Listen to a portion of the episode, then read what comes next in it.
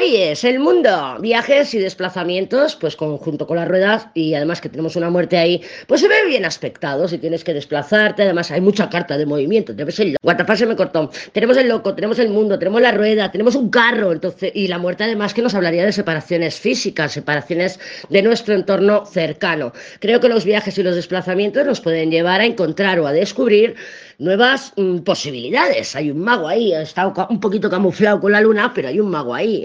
También un mago luna puede ser que conoces a alguien y dices, madre mía, qué gilipollas, y luego resulta que el gilipollas se convierte pues en una persona importante en tu día a día.